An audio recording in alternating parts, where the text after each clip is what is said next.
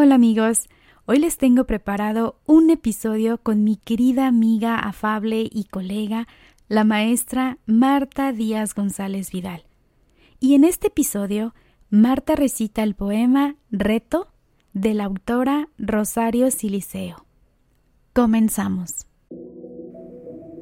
Bienvenidos a un nuevo episodio de nuestro podcast La Hora del Café, donde hablamos de temas que te inspiran a ser la mejor versión de ti mismo Así que sírvete una taza de café, encuentra un lugar cómodo y comencemos a crecer juntos en La Hora del Café.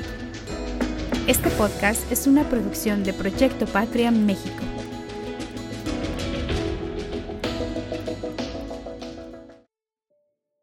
Últimamente he tenido mucho tiempo de pensar. Soy muy afecta a la lectura pero desafortunadamente mis ojos han ido disminuyendo la visión y entonces ya no puedo leer. Y en los momentos que yo dedicaba antes a leer, pues ahora me pongo a reflexionar y he llegado a la conclusión de que Dios ha sido inmensamente bondadoso conmigo, que me ha dado multitud de regalos que le vivo eternamente agradecida, porque he conocido a personas muy bellas que me han dado todo sin conocerme. Y yo siento amor por esas personas aun cuando las acabe de conocer. Ese sexto sentido que Dios nos da de saber quién es bueno, quién nos conviene. E, e, es una maravilla eso, poderlo sentir y, y poder dar dar de uno, porque el amor es algo que traemos dentro y, que lo podemos dar a raudales porque no se acaba nunca. Al contrario, crece y entre más damos, hay más y hay más. Y hay más a quien dar, no solamente a los familiares, sino a las personas, a los amigos, a las personas que acabamos de conocer yo tengo unas preciosidades de amistades que le agradezco mucho a Dios que me las haya mandado.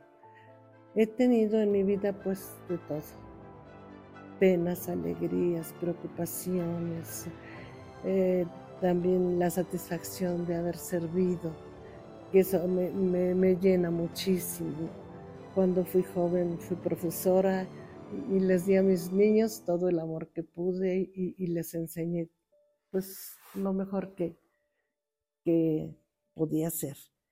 Eh, en la actualidad sigo sirviendo porque tengo un foco tonal en donde recibo a las personas y, y se van muy contentas y muy agradecidas y, y eso es para mí muy satisfactorio porque siento que di un poquito de mí y que mi espíritu de servicio sigue funcionando a pesar de mis 90 años. He leído mucho durante mi vida, esa era mi pasión, leer. Y, y cuento. Que, que ahora ya no lo puedo hacer, pero he buscado otras opciones para ocupar mi tiempo libre.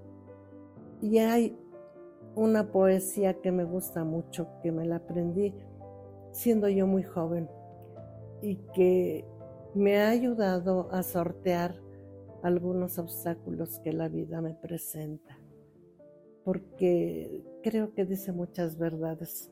No, no quiero ser negativa porque le debo todo a mi Dios. me ha dado una vida muy bella y, esta poesía no habla muy bonito de la vida, pero creo que tiene sus verdades y se las quiero decir. Se llama Reto. La autora es una mujer, se llamaba Rosario Siliceo de Ambí y dice así, Reto. Vida absurda, insensata. No me importa que me hieras Muchas veces me has golpeado, pero a pesar de los lances que arteramente me has dado, no has conseguido abatirme. Y en esta batalla fiera, muchos lances te he ganado, y ya lo ves. Sigo firme, Y ya me ves, sigo entera. Soy como un árbol gigante que en la fronda de sus ramas mil sueños ha cobijado. Tú, con tus garras crueles, muchas me has arrebatado. Mas no te sientas triunfante, porque algunos, los más bellos, a pesar de tu codicia, los he visto realizados. La savia que me sustenta, mezcla de orgullo y de casta, me mantienen siempre erguida. Tú con tus cómplices viles, las traiciones, las envidias, las cobardías y mentiras, las garras de mi esperanza con saña feroz desgajas. Mas son vanos tus intentos, así no lograrás vencerme, pues si una rama me arrancas, mi savia fecunda y fuerte hace surgir nuevos brotes que suplen la rama inerte. Es cierto que cada invierno mi fronda se irá agotando, que las aves de mis sueños harán más leve su canto. Y aunque por ley natural algún día moriré, será por subir más alto, con las ramas como alas que se tienden rumbo al cielo. Y el placer de doblegarme, ni ese día te daré, porque al igual que a los árboles, me verás morir de pie.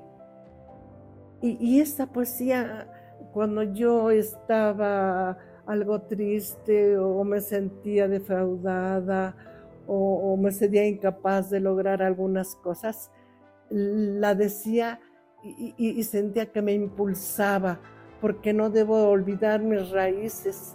Hay un dicho náhuatl que dice,